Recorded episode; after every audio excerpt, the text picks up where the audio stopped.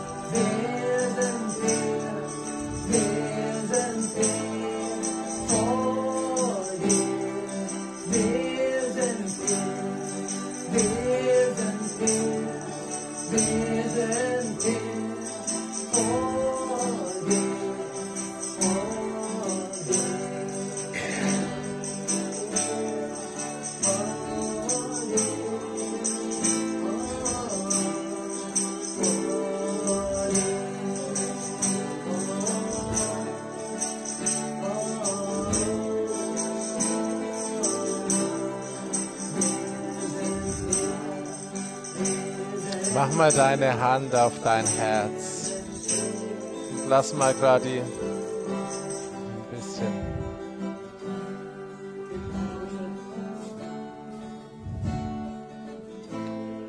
Vater, ich bete, dass du unsere Herzen berührst.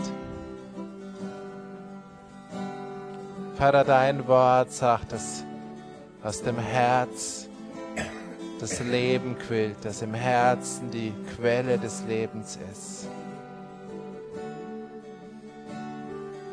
Herr, ich bete, dass du uns im Moment jetzt spüren lässt, dass in unserem Herz diese Quelle des Lebens drin ist.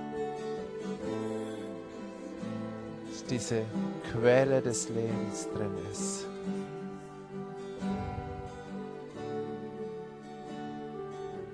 Bleib mal auf einer Tonart,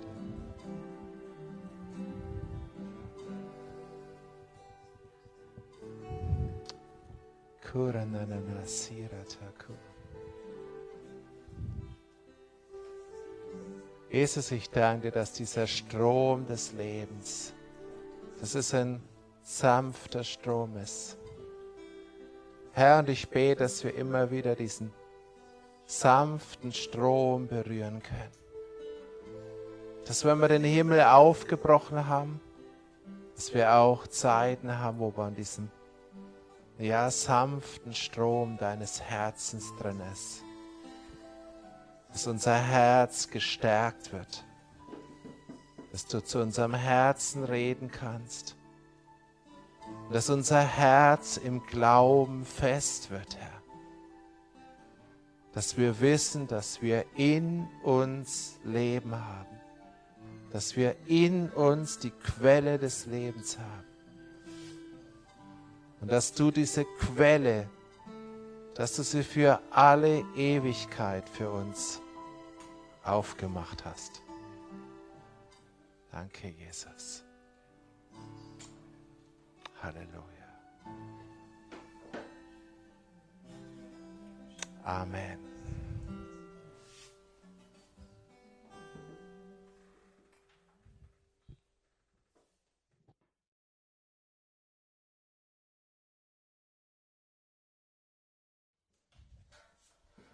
So, die Nachmittagssessions haben immer die große Gefahr, dass Leute einschlafen. Diese Gefahr, glaube ich, gab es bisher gerade nicht.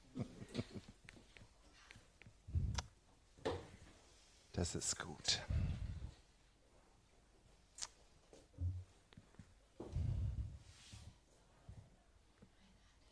Wollt ihr eigentlich den Rest von der Pfingstgeschichte noch hören? Glaube, wenn ich, wenn ich, wenn ich die jetzt alle, wenn ich die ganz lese, dann sind wir schon durch. Aber weil Pfingsten ist und weil wir das Wort Gottes ehren wollen, glaube ich, wollen wir diese Verse hören. Apostelgeschichte 2, Vers 14. Also ihr wisst, der Vers vorher war, sie sind voll süßen Weins. Und dann heißt es weiter, Petrus aber stand auf mit den elf Aposteln, erhob seine Stimme und redete zu ihnen, Männer von Judäa und ihr alle, die ihr zu Jerusalem wohnt, dies sei euch kund und hört auf meine Worte. Denn diese sind nicht betrunken, wie ihr meint, denn es ist die dritte Stunde des Tages, also es war neun Uhr am Morgen. Das hätten wir heute verpasst. sondern dies ist es, was durch den Propheten Joel gesagt ist. Und es wird geschehen in den letzten Tagen, spricht Gott, dass ich von meinem Geist ausgießen werde auf alles Fleisch, und eure Söhne und eure Töchter werden Weissagen, und eure jungen Männer werden Erscheinungen sehen, und eure Ältesten werden in Träumen Visionen haben. Und sogar auf meine Knechte und auf meine Mägde werde ich in jenen Tagen von meinem Geist ausgießen, und sie werden Weissagen.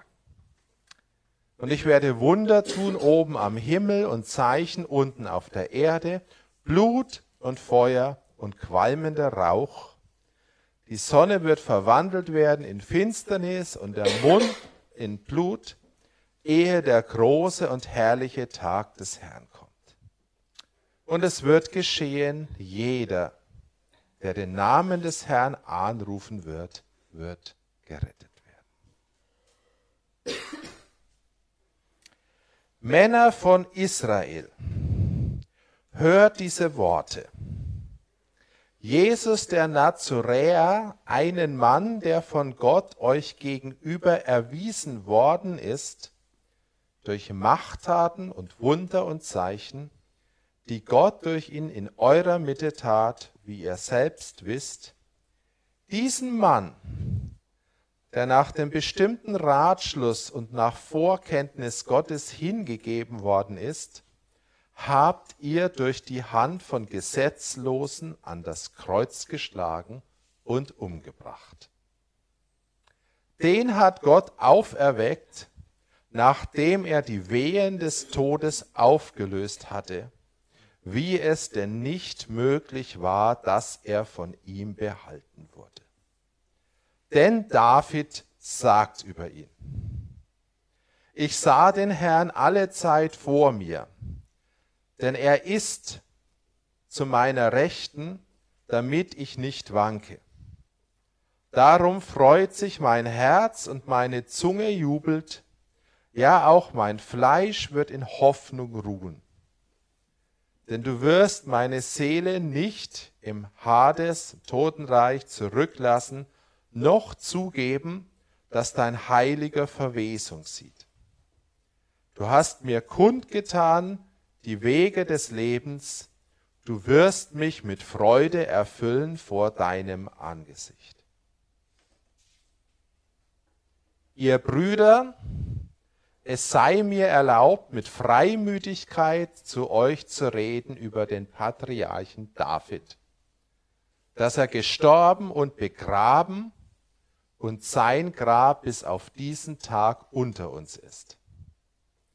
Da er nun ein Prophet war und wusste, dass Gott ihm mit einem Eid geschworen hatte, einen seiner Nachkommen auf seinen Thron zu setzen, hat er voraussehend von der Auferstehung des Christus geredet, dass er weder im Hades zurückgelassen worden ist, noch sein Fleisch die Verwesung gesehen. Diesen Jesus hat Gott auferweckt, wovon wir alle Zeugen sind. Nachdem er nun durch die Rechte Gottes erhöht worden ist und die Verheißung des Heiligen Geistes vom Vater empfangen hat, hat er dieses ausgegossen, was ihr seht und hört. Denn nicht David ist in den Himmel aufgefahren, er selbst aber sagt, der Herr sprach zu meinem Herrn, setze dich zu meiner Rechten, bis ich deine Feinde lege zum Schemel deiner Füße. Das ganze Haus Israel soll nun zuverlässig erkennen, dass Gott ihn sowohl zum Herrn als auch zum Christus gemacht hat, diesen Jesus, den ihr gekreuzigt habt. Genau, und dann geht es weiter, das lese ich jetzt nicht, oder jetzt nicht.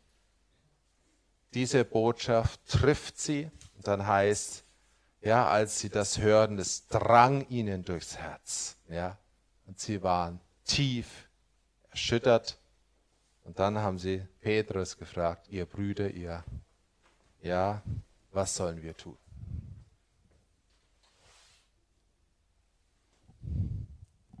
Wenn wir die Pfingstpredigt hier angucken, dann sehen wir, dass die überwiegend oder teilweise zumindest zur Hälfte aus Zitaten besteht. Drei Bibelverse, und zwar nicht zu knapp, werden zitiert. Aber das Wesentliche, und ich glaube, das ist wirklich das Wesentliche, weil das an, den, ja, an das Vorher anknüpft. Ja?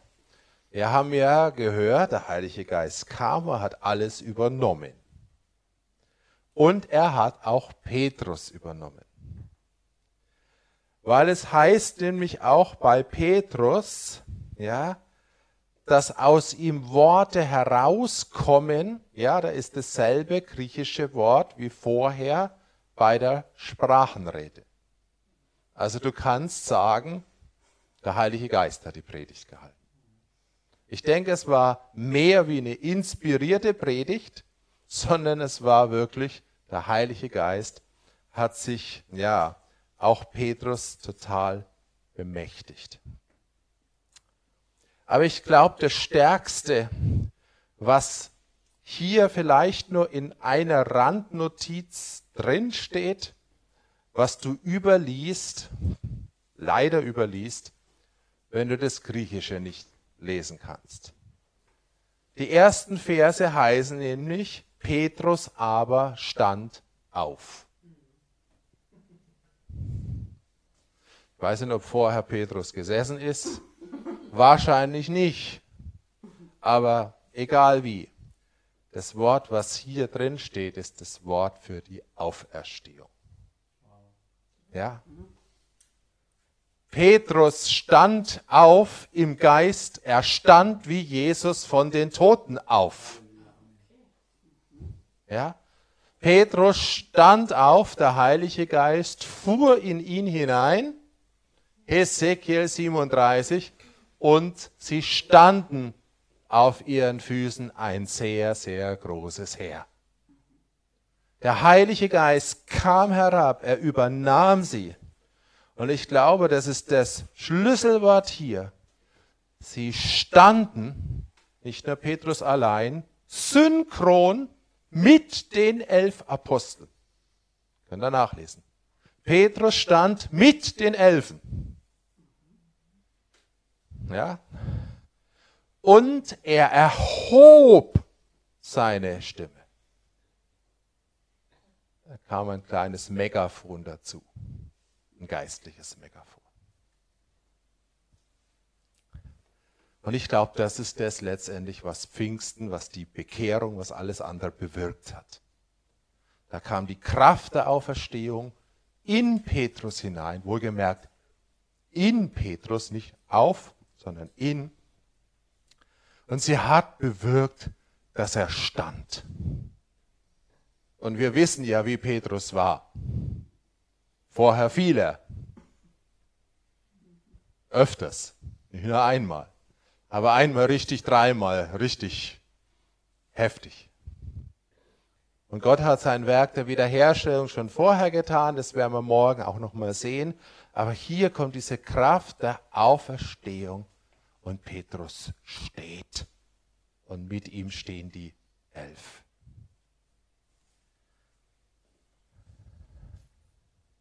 Ich glaube, wenn wir ein neues Pfingsten erleben wollen, oder erleben werden. Das Wesentliche wird sein, dass wir stehen. Weil wenn wir stehen, und das merkst du in jedem, sag's jetzt mal, powervollen Lobpreis, der keine Angst hat, äh, vor Attacke vom Feind. Und wenn du stehst, dann kommt die Kraft.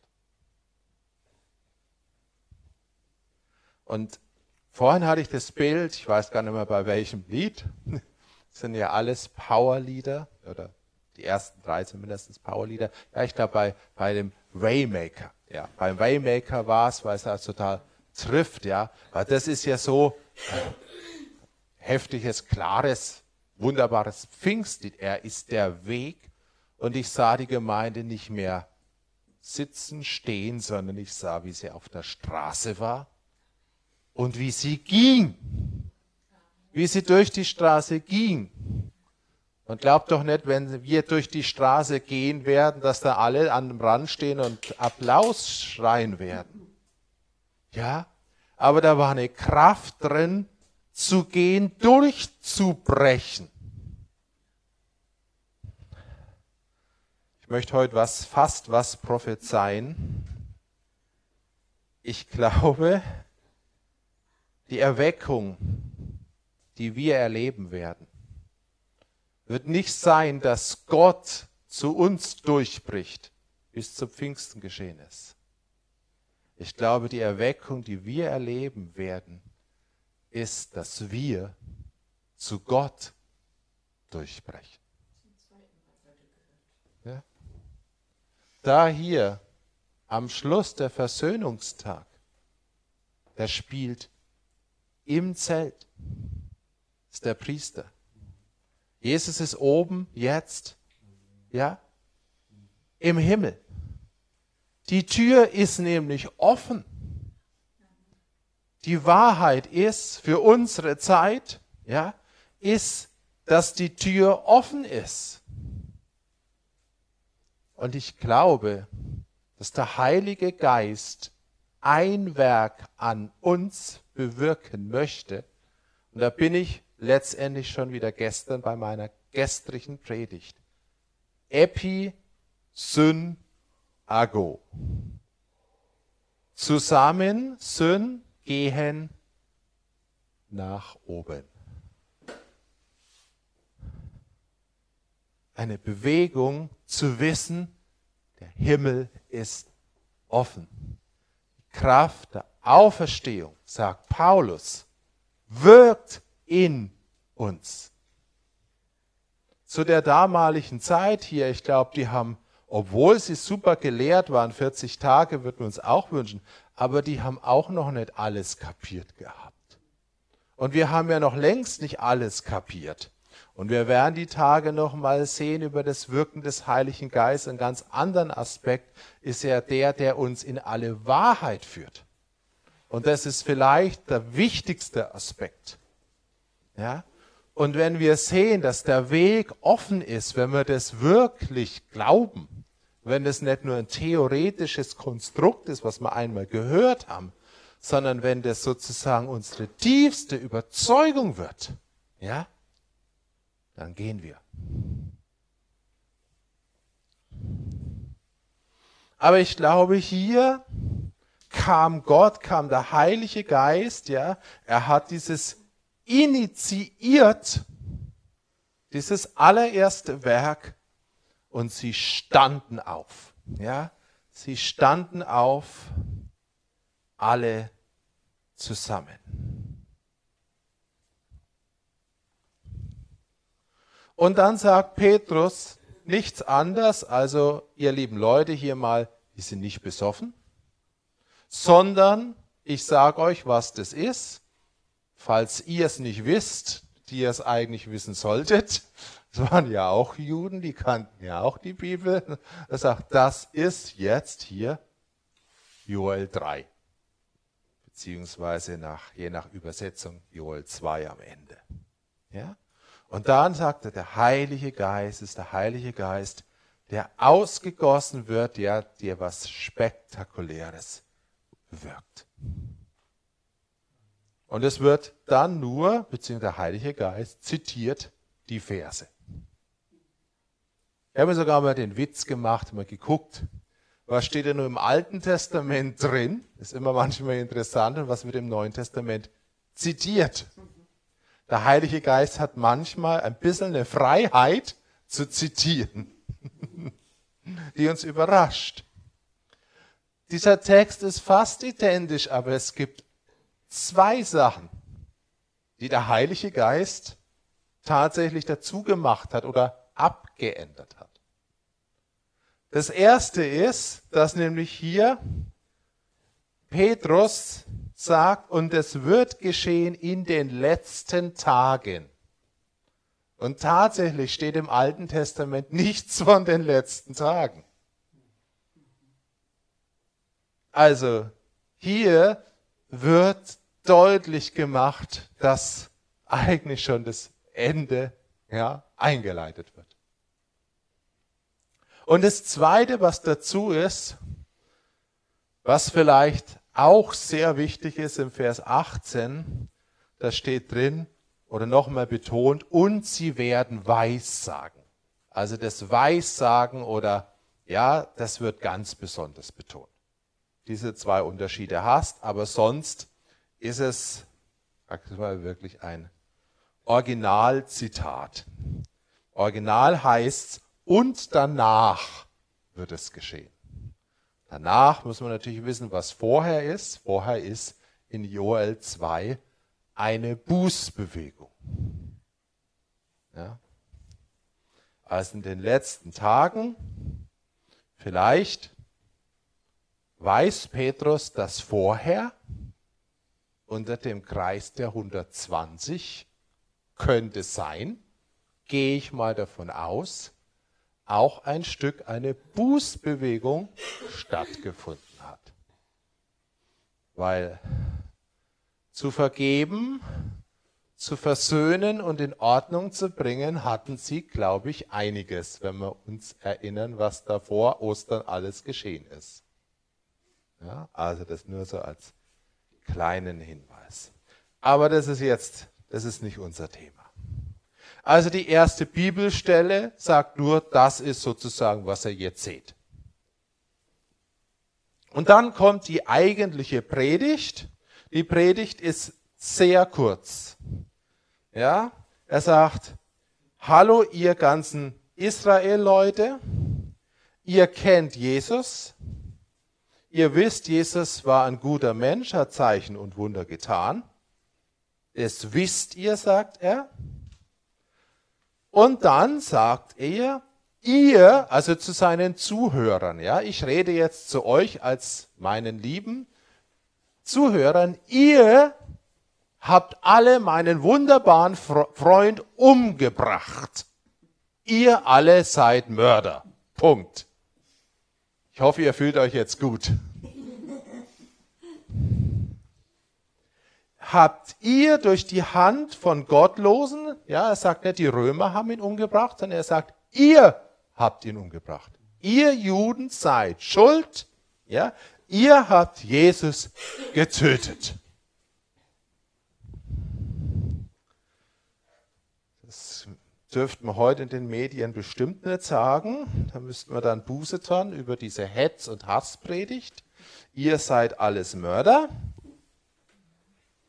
Und dann sagt er, den, den ihr umgebracht habt, den hat Gott auferweckt. Nachdem er die Wehen des Todes aufgelöst hatte, wie es denn nicht möglich war, es war unmöglich, dass der Tod Jesus festhalten konnte. Und dann kommt das zweite Zitat. Das zweite Zitat ist aus Psalm 16, vier wunderbare Verse. Ein Psalm von David. Ich lese ihn jetzt nicht nochmal ausführlich vor, wo letztendlich geschrieben wird, wo David das Vertrauen hat, wo David prophetisch redet und wirklich schreibt, ihr könnt es ja nachlesen, dass meine Seele nicht im Totenreich zurückgelassen wird und du nicht zugeben wirst, dass dein Heiliger die Verwesung sehe. Und dann sagt Petrus, sehr krass, klar, für die Juden vielleicht ein Ärgernis, so, ich sage euch jetzt mal, ihr kennt ja alle David. David äh, ist gestorben. David ist tot. Hier ist sein Grab. Wer mal in Israel war, es gibt das David-Grab, kannst du heute noch äh, besichtigen. Ja? Und er sagt, diese Verheißung, die David hier hat, die er vielleicht sogar geglaubt hatte, ist, er hat sie nicht bekommen, aber ein Nachkomme von ihm. Und er sagt, diese Verheißung, die von der David geschrieben hat, prophetisch geweissagt hat, wir haben ja wieder, wie wichtig die Prophetien, ja, und das ganze Thema Prophetie bei Lukas ist, ja, das ist jetzt in Jesus in Erfüllung gegangen, ja. Und da heißt, David hat voraussehend auf die Auferstehung des Christus geredet. Denn, das wissen wir ja, der Totenreich, das Totenreich konnte ihn nicht festhalten und die Verwesung hat er auch nicht gesehen. Und dann sagt er, diesen Jesus, den ihr umgebracht habt, den hat Gott auferweckt und wir sind alle Zeugen. Und am Schluss, das ganze Haus Israel, also das ganze Volk, soll jetzt zuverlässig wissen, dass Gott den Jesus, den ihr gekreuzigt habt, sagt er nochmal, sowohl zum Herrn, ja, also auf Deutsch zum Chef, und zum Christus gemacht. Also ihr Mörder sollt jetzt wissen, dass den, den ihr umgebracht habt, euer Chef ist. Das ist die Botschaft. Und dann bringt er da nochmal eines rein. Dann bringt er noch den dritten Bibelvers aus Psalm 110 rein. Denn nicht David ist in den Himmel aufgefahren. Geht ja nicht, wenn er im Grab liegt. Er sagt aber selbst, der Herr sprach zu meinem Herrn, setze dich zu meiner Rechten, jetzt noch mal eine wunderschöne Formulierung, bis ich deine Feinde lege zum Schemel deiner Füße. Ja, ob jetzt die, die umgebracht jemand haben, möglicherweise die Feinde waren, ob es da eine Assoziation gibt, könnte ja nun mal sein würde ich mal davon ausgehen.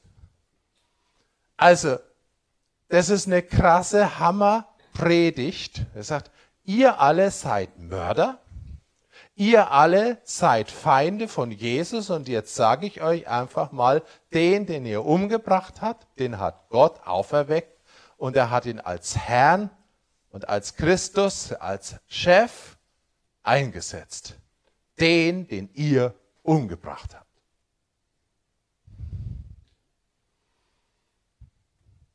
Da könnte ich mir vorstellen, wenn sowas ein bisschen in unserer heutigen Zeit geschehen würde. Jetzt muss ich mir nichts ausdenken, weil das wäre dann sehr problematisch, was ich mir da ausdenken würde auf die heutige Zeit. Aber da gibt es so einiges, wenn sozusagen plötzlich, wir kennen das vom Mauerfall, ja, wo plötzlich in der Zeit, ja, plötzlich die, die Feinde waren, die man unterdrückt hat, die man ins Gefängnis geworfen hat, gab es ja in den Ostblockländern wirklich, plötzlich erhöht waren und sie waren die Regierungschefs oder die Präsidenten von dem Land. Da könnte schon sein, dass es dem einen oder anderen vielleicht mal ein bisschen durchs Herz gepiekst hat. Ja? Also das ist ja wirklich eine krasse Machtveränderung. Und das müssen wir wissen und das ist eben auch ganz krass. Diese Pfingstpredigt ist keine in Anführungszeichen Liebe Predigt. Die konfrontiert ganz krass mit dem krassesten. Ja, und damals war es natürlich ganz real. Vielleicht waren einige von denen sogar auch zu Ostern da. Das ist ja gerade 50 Tage her. Vielleicht waren da sogar Leute da, die mitgeschieden haben, kreuzige ihn. Und dann sagt, hier Petrus, ihr, die ihr schuld seid, ja, an dem Tod von Jesus, ich sag euch jetzt, Jesus ist Herr. Und ich glaube, das hat was damit zu tun, diese Kühnheit, dieser Mut, steht nämlich im Vers 29, ihr Brüder, es sei mir erlaubt, mit Freimütigkeit, mit Kühnheit zu reden. Mit Kühnheit zu reden ist was, was wir gerade im christlichen Kontext teilweise völlig, ja, ich will nicht sagen verlernt, verloren haben. Ja, mit Kühnheit äh, ist das Gegenteil wie mit Bedacht und mit auf rohen Eiern gehen, sondern ist teilweise, ja vielleicht fast mal schockierend. Aber weil Petrus berührt war mit dieser Kraft der Auferstehung, weil er stand, hat er die Leute mit einer krassen Wahrheit konfrontiert. Und diese Wahrheit war so stark, dass er einfach die Herzen mitten getroffen hat. Und ich glaube, das brauchen wir als Christen unbedingt wieder. Wir können nicht mehr länger um den ja, um manche Sachen um den heißen Brei rumreden und es dann noch, wie heißt es, Political Correctness, politisch korrekt ausdrücken und das und jenes, ja. Äh, wenn ich das jetzt so sag hier in die Kamera und es steht irgendwann auf YouTube, kann ich vielleicht Ärger kriegen. Wenn ich sage, die Gender-Ideologie ist gaga, ist direkt aus der Hölle. Das nennt man dann heute Hassrede. Manches natürlich nicht alles, aber manches, was man heute neudeutsch Hassrede nennt, heißt Wahrheit. Ja? Und es gibt dieses ganze Klima, das ist wohl ein, ein, ein religiös, es ist nur nicht dann sozusagen eine christliche Religion, sondern eine atheistische, humanistische, äh, grün-ideologische Religion oder sonst so weiter. Ja, und, und, und, und da musst du dich anpassen, ja, auf Gedeih und Verderb. Und wenn nicht, dann wirst du kaputt gemacht. Ja? Aber das ist ja genau die Situation. Und wenn wir in der Situation, in dieser Zeit, wo wir leben, brauchen wir diese Kühnheit, dass wir die Dinge, ja, die in der Bibel ja nun teilweise auch so drinstehen, ja, dass wir sie beim Namen nennen. Und dann werden wir erleben, dass es Leute gibt, denen geht's mitten durchs Herz und der Heilige Geist berührt sie und reißt sie heraus. Und dann gibt's andere, und die gab's damals auch schon, die verhärten ihr Herz und werden noch mehr zu Feinden. Die Urgemeinde, sehen wir jetzt natürlich an der Predigt nicht, da müssten wir jetzt noch viel mehr gucken, aber das wisst ihr, die war in einer Auseinandersetzung mit der sowohl geistlichen wie auch real äh, Regierung. Die war nicht so gern gesehen. Und es waren auch keine, die sich in falscher Weise untergeordnet haben. Absolut nicht.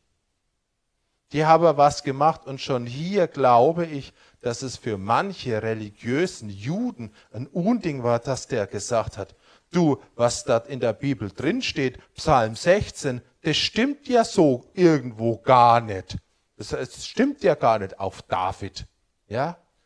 Das ist zwar offensichtlich gewesen, dass es nicht stimmt, aber man durfte es wahrscheinlich trotzdem nicht sagen. Ja? Und bei uns ist auch so viel offensichtlich, dass es nicht stimmt, man darf es aber nicht sagen. Ja? Und von daher haben sich die Zeiten überhaupt nicht geändert. Aber der Heilige Geist hat es eben benannt und indem es der Heilige Geist Sachen benannt hat und auf den Punkt gebracht hat, ja, und die Wahrheit ans Licht kam durch das Wort, da konnte man einfach nicht mehr ausweichen, die, die dabei waren. Die mussten dann eine Herzensentscheidung treffen. Und das, glaube ich, ist dieser, ja, für mich äh, zusammengefasst, diese Pfingstpredigt, ja. Bibelstelle 1, Bibelstelle 2, Bibelstelle 3, soll sich keiner mehr beschweren.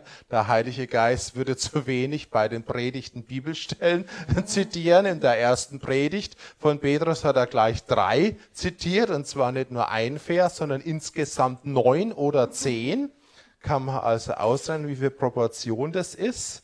1, 2, 3, 4, 5, 6, 7, 8, 9, 10, 11 Verse von dem Ganzen sind Bibelverse.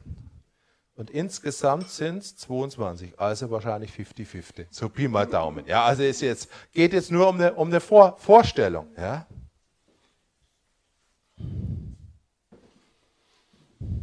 Letztendlich deutet und sagt Petrus ganz einfach, und das wissen wir ja auch, aber wir müssen es immer wieder sagen, all die Verheißungen, all das sonst so weiter, ist in Jesus erfüllt.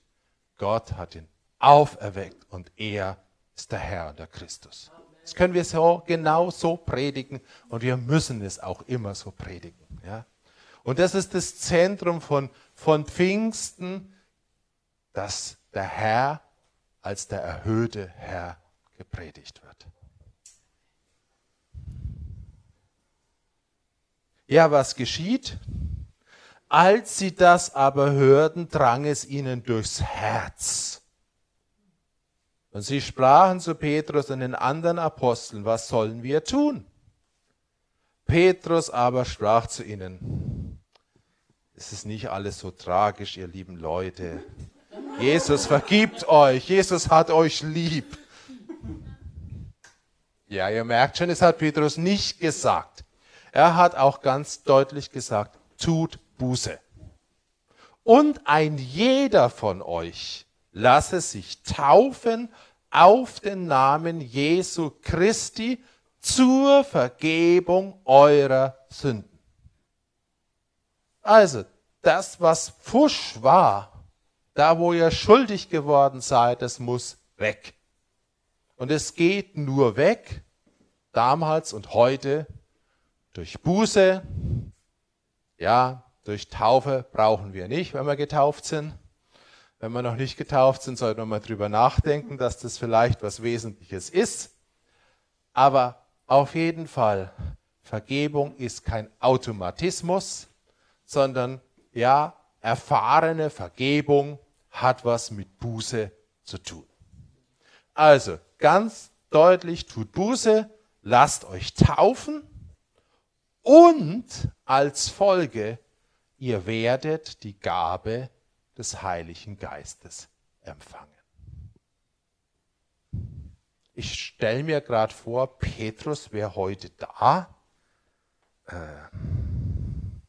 in unserer Mitte oder in der Mitte von allen Pfingstkonferenzen, die es gibt. Pointiere manches Mal ein bisschen, äh, wo wir sagen, O Herr, gieße neu die Kraft deines Heiligen Geistes aus. Und ihr wisst, dass ich das Lied lieb und der Herr singt zurück.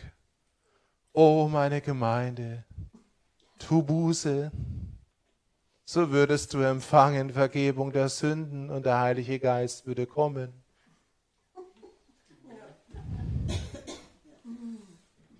Es ist eine absolute Wahrheit, dass wir flehen müssen und dass wir das auch brauchen. Und ich finde es immer wieder toll, wenn man zum Beispiel dieses Lied, ich liebe dieses Lied, es ist ein ganz, ganz starkes Lied. Aber das ist ein Aspekt und ein anderer Aspekt. Und den werden wir morgen noch äh, betrachten, weil er eben auch die Jünger sehr existenziell betroffen hat, ist, dass der Heilige Geist Blockaden hat und bei manchen Sachen Buße oder bei den meisten Sachen Buße getan muss, werden muss und Vergebung braucht. Und wenn Buße und Vergebung kommt, dann ist der Weg frei. Und wenn bei manchen Punkten keine Buße geschieht, können wir unser ganzes Leben lang flehen und jammern, dass der Heilige Geist kommt, weil er wird sich über die Gesetze Gottes nicht hinwegsetzen. Also wir müssen erkennen, wo ist Buße dran und wo ist wirklich Flehen dran. Ich glaube an das Flehen, aber ich glaube genauso an die Buße. Und für den Leib Christi glaube ich, dass ganz viel Buße auch dran ist. Dass wir Blockaden, die wir teilweise selbst aufgestellt haben, abbauen. Und dann hat der Heilige Geist freie Fahrt, weil hier auch Petrus sagt, denn euch gilt die Verheißung. Die Verheißung des Geistes gilt, ja. Sie war ja sozusagen damals für Israel voll da. Das, er redet ja wirklich noch nur zu Israeliten, sind noch keine Heiden in dem Sinne da. Sagt, euch gilt die Verheißung und euren Kindern und allen, die in der Ferne sind, die der Herr herzurufen wird. Ja? Sagt, der Heilige Geist ist verheißen euch, aber ihr müsst Buße tun, ihr müsst euch taufen lassen, ihr müsst euch von dem Alten trennen und der Heilige Geist wird kommen. Und das, glaube ich, sind auch, sag's es mal, Botschaften, global, aber auch individuell, die wir brauchen. Weil manchmal braucht vielleicht der ein oder andere von uns eine klare Ansage, der Heilige Geist, ja, da hast du eine Blockade, die hast du selbst verursacht oder da gehorchst du dem Heiligen Geist in dem Punkt nicht und dann wunder dich nicht, wenn er nicht kommt. Ja, also wenn der Heilige Geist da zur Tür rein äh, kommen will äh, und die Tür ist halt dazu und dann mache ich hier die Tür auf und sage, Heiliger Geist, komm, komm und komm und der klopft da an, dann klappt das nicht, sondern dann muss ich die richtige Tür öffnen. Und diese Punkte sind genauso unangenehm wie die Predigt von Petrus wahrscheinlich die, die sie damals gehört habe. Und mit vielen anderen Worten legte er Zeugnis ab und ermahnte sie und sagte, jetzt kommt noch so eine nette Ansage, lasst euch retten aus diesem verdrehten, verkehrten Geschlecht. Wörtlich übersetzt, lasst euch retten aus diesem perversen Geschlecht. Das steht wirklich da. Ja? Aus diesem Geschlecht, aus dieser Generation, die pervers ist.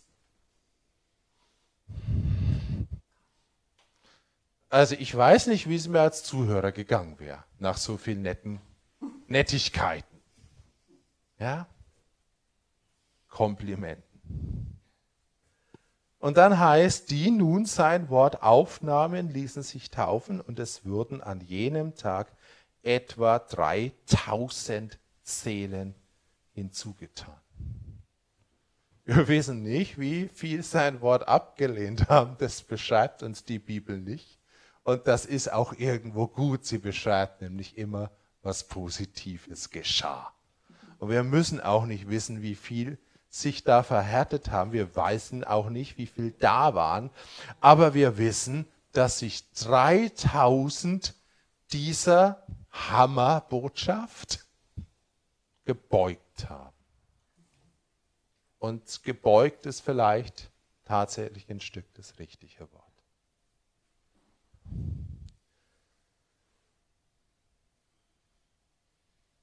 Und der letzte Satz nochmal, ein Wort aufnahmen, ließen sich taufen und es wurden an jenem Tag, achte mal genau auf die Formulierung, etwa 3000 Seelen hinzugetan. Also es wurden 3000 Seelen gewonnen. Die Bibel ist immer sehr, sehr genau und wir müssen genau wissen und lesen, was, wann, wo dran steht. Ja? Und hier wird in der Tat von den Seelen, vom seelischen Leben, ja, von unserer Psyche äh, geredet. Und wenn wir da kurz zurückgehen, weil das ist ja dann genau das, was wir erlebt haben. Letztendlich ist die Seele entstanden in Genesis 2, Vers 7, wo Gott, der Herr, haucht seinen Atem in einen Klumpen Lehm. Und dann heißt, und so wurde der Mensch eine lebendige Seele. Ja? Und wir sind Seelen, ja? Wir sind lebendige Seelen. Die Frage ist nur, wie viel lebendig sind wir noch? Ja? Weil hier heißt am Anfang, er wurde, es steht ja nicht, er wurde eine Seele, sondern er wurde eine lebendige Seele. Und dann geschieht all das, was wir wissen, dann kommt der Sündenfall, der Tod kommt, die Seele, das Leben muss sterben, wir sind von, von Gott getrennt, der ganze Tod kommt in die Schöpfung und zu Pfingsten geschieht eine Erneuerung. Das, was der Geist hier bewirkt, ist, dass Seelen, die letztendlich, ist auch eine krasse Aussage, aber so ist es, dass wir mit unserer Seele, bevor wir wirklich gläubig geworden sind, dem Satan gedient haben und jetzt dienen wir Jesus. Ein Herrschaftswechsel unserer Seele. Und deshalb sagt Petrus ganz klar, Gott hat Jesus zum Herrn gemacht. Ja? Der Herr, wir kennen das, wir reden ja immer so vom Herrn, ohne dass wir genau eigentlich öfters wissen, was das Wort bedeutet. Es ist nichts anderes wie der Chef der Arbeitgeber. Ja, der Herr ist der Arbeitgeber im Kontext. Der Herr hat Adam einen Auftrag gegeben, den Garten zu bebauen und zu bewahren. Adam hat den Auftrag verpfuscht. Ja? Und wir alle, und damals die Israeliten haben den Auftrag völlig verpfuscht. Sie haben ihren Arbeitgeber umgebracht. Und das Wesentliche bei Pfingsten, ja, ist, dass die Menschen, die Seele, sich wieder zu ihrem Arbeitgeber zurückkehrt. Und so wird eine Seele errettet. Du hast dem Satan gedient und jetzt dienst du wieder Jesus aber es ist ein Herrschaftswechsel über den Bereich deiner Seele und deine Seele hat immer was mit Dienen und Arbeit zu tun. Das machen wir manchmal, tun wir das auch so schön, ja. Sie sind jetzt in eine neue Herrschaftsbereich gegangen und von da an sollten sie Jesus dienen. Das hieß dann nicht so, jetzt habe ich mich bekehrt, juhu, und am nächsten Tag mache ich wieder alles, wie ich es will. Ja? Und deshalb verstehen wir ja das Wort oftmals Bekehrung nicht so ganz. Wir haben uns am einen Tag bekehrt zu Jesus und am zweiten Tag haben wir uns wieder von Jesus wegbekehrt. Das ist nicht im Sinne des Erfinders. Deshalb heißt ja dann später, sie blieben aber beständig. Ja? Und dann beginnt ja sozusagen mit Jesus als Chef, beginnt ein neues Werk auf der Erde. Das Reich Gottes, was vorher nicht gebaut werden konnte, soll jetzt auf der Erde gebaut werden. Und in diesem Reich gibt's Leute, die dienen. Es gibt Chefs oder es gibt Co-Chefs. Es gibt ein Stück weit Hierarchie und das sehen wir auch in der Urgemeinde. Und äh, es geht hier auch um eine neue Ordnung. Ja? Und das Rausbekehren aus dem verdrehten Geschlecht heißt, ich verlasse die falsche, perverse Ordnung und gehe in die richtige Ordnung hinein. Aber es heißt nicht, ich verlasse das alte Falsche und mache jetzt, was ich will sondern ja, es geht in die neue Ordnung. Und nur dann, wenn das geschieht, wenn unsere Predigten, wenn unsere Gemeinde ja, zu dem führt, dann geht es vorwärts. Und dann geschieht auch das, ja, weil in der Urgemeinde, wisst ihr ja, dann kommt es wiederholt letztendlich zu sowas wie einer Ausgießung des Heiligen Geistes. Da bebt es, ja, dann beten sie und es wird erschüttert. Warum?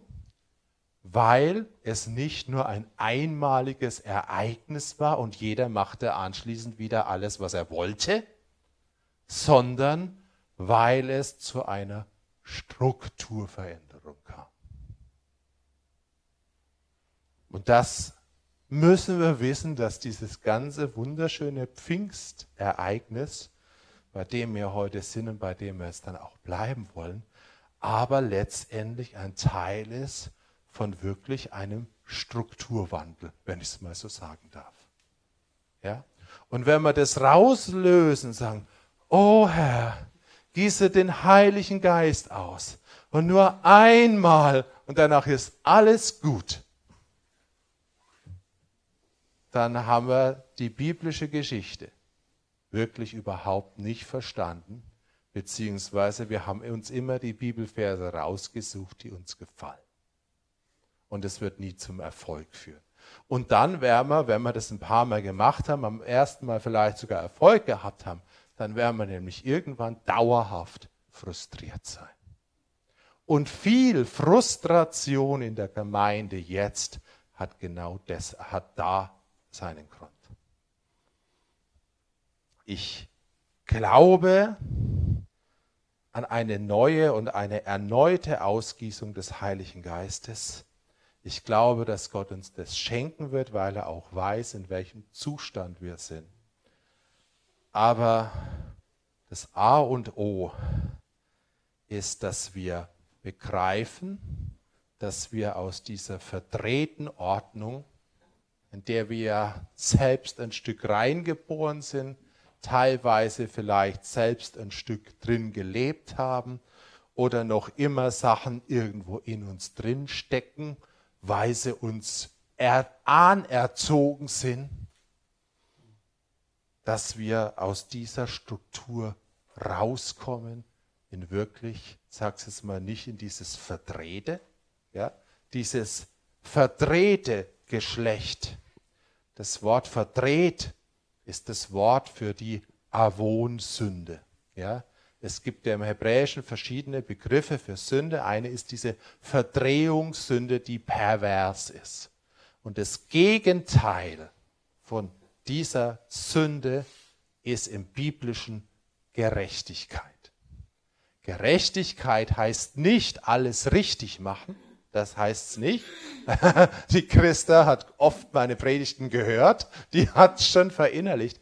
Gerechtigkeit heißt Bündnistreue, Verbundenheit, heißt ein Leibbewusstsein, heißt äh, es geht nicht nur um mich, sondern wenn es hier um mich geht, dann geht es auch um euch. Und wenn es um euch geht, geht es auch um mich. Ich kann mich und mein Wesen und meine Seele nicht von eurer Seele trennen. Was du in deinem stillen Kämmerlein machst, ist nicht in dem Sinne privat, wie es uns die Neuzeit erzählt hat, sondern was da mit dir und mit deiner Seele geschieht, hat Auswirkungen auf mich. Das ist und das kann entweder verdrehte Auswirkungen haben oder es kann heilende Auswirkungen haben. Und das ist der Kern, dass eine Struktur entsteht, dass diese heilende Auswirkung, dass gute Gedanken, das Fürbitte, das Gebete, ja, das Ermutigung, das Worte, das die Kraft der Auferstehung den ganzen Leib erfasst. Und deshalb ist er hier sozusagen der Leib gegründet. Ja? Und der Leib muss aber funktionieren, dass das so weitergeht, wie es in der Apostelgeschichte beschrieben ist.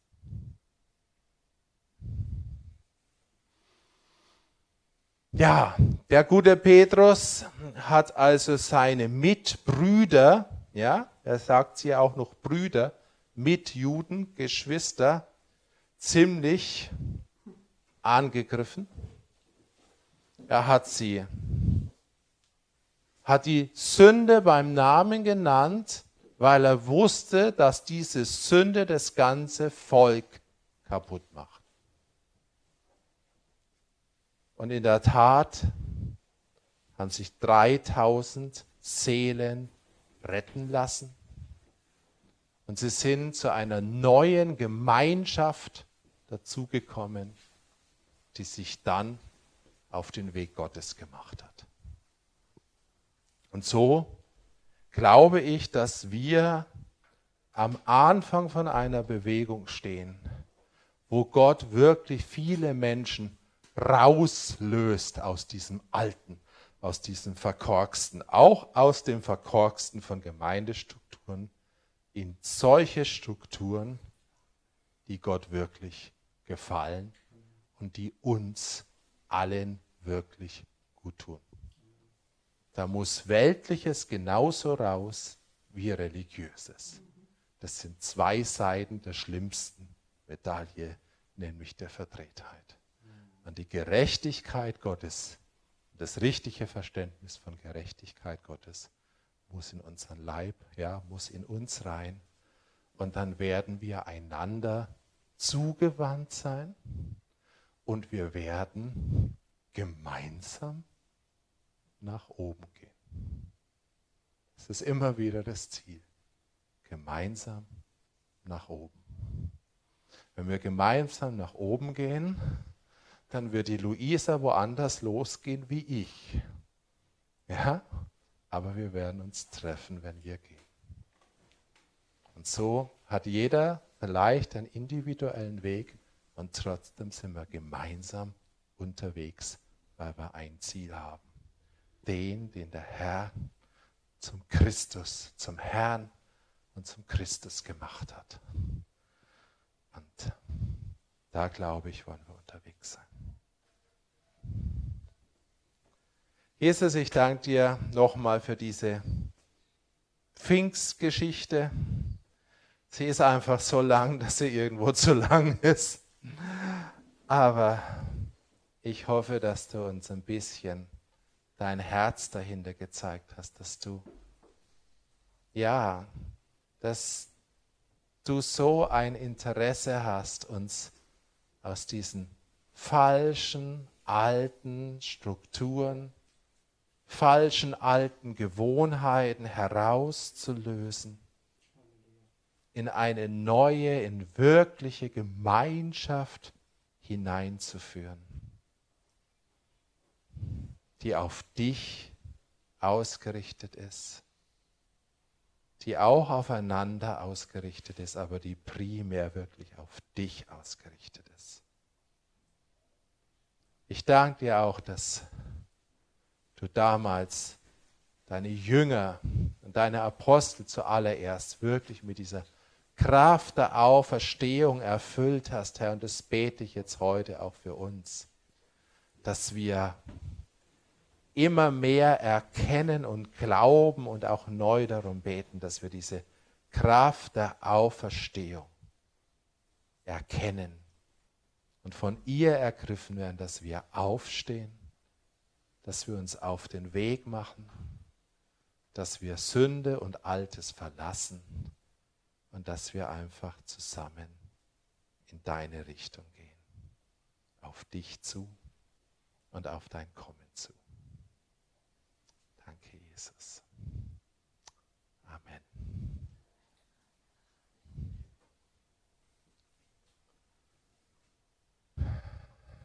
So, jetzt müssen wir noch ein Lied singen. Klavierspielerin. Ja, komm mal du. Hm. Wie wäre es denn mal mit einem ganz uralten Lied, das eigentlich ein sehr, sehr schönes Lied ist? Jesus will uns bauen zu einem Tempel. Jesus will uns bauen zu einem Tempel. Als Sonne für den Heiligen.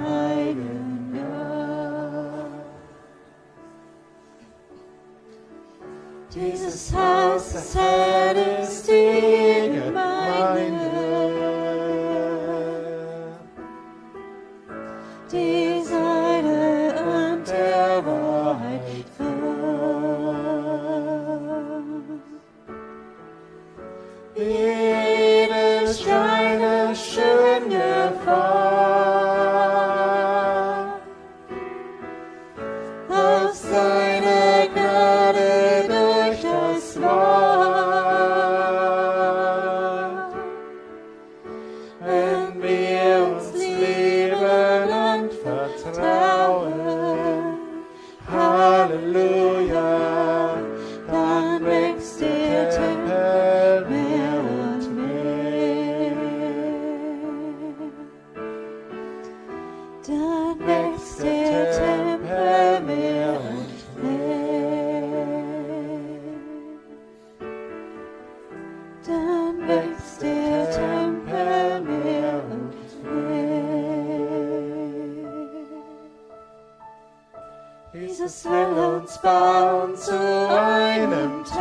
heard.